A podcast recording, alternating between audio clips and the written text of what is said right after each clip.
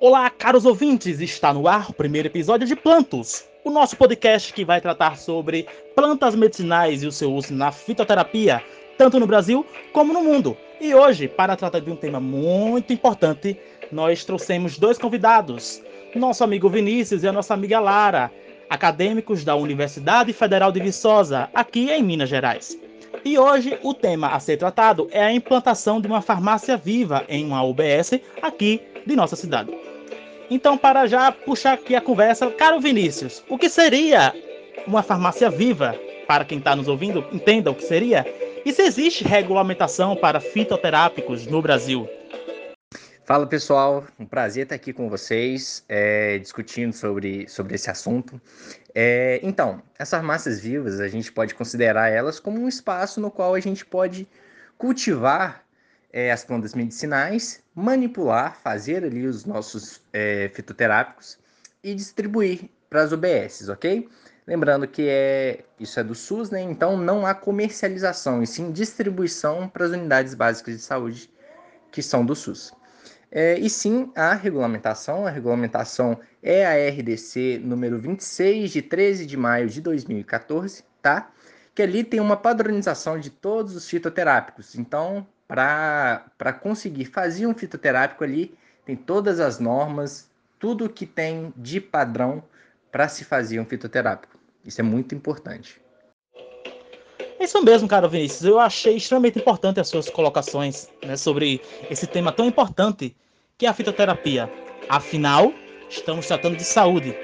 E, Lara, como surgiu a ideia, o porquê da implantação da farmácia viva e como isso vai ser feito?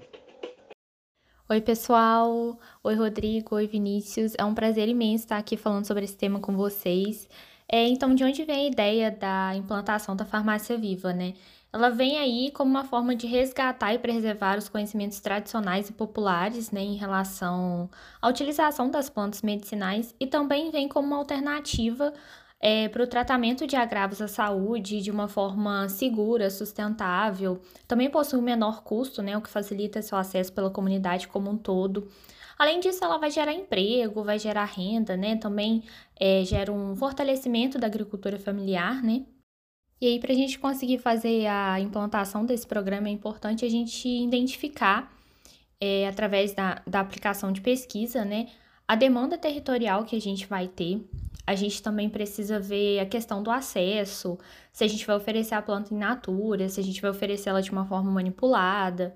A gente também tem que garantir né, é, o fornecimento dessas mudas, que é a nossa matéria-prima é a capacitação dos profissionais que irão trabalhar conosco também. Então, nós temos aí biólogos, temos agrônomos, né?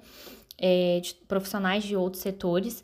É, e também as atividades educativas, né? Que a gente vai aplicar, que também não pode faltar.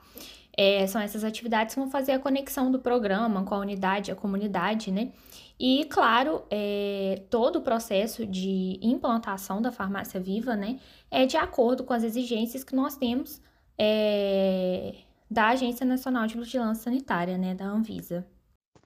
E é isso, meus queridos amigos. Queria aqui agradecer a presença dos nossos convidados, nosso amigo Vinícius e a nossa amiga Lara, que contribuíram com o tema. Queria agradecer vocês por ter feito acontecer o nosso primeiro episódio do nosso podcast Plantos. Como já diz Renata Fraia, se eu não acredito que uma planta é medicinal, eu não posso acreditar que ela é venenosa. Te ofereço então um chá de comigo ninguém pode. Aceita? Valeu, caros ouvintes. Espero vocês no próximo episódio do podcast Pantos. Valeu, fui!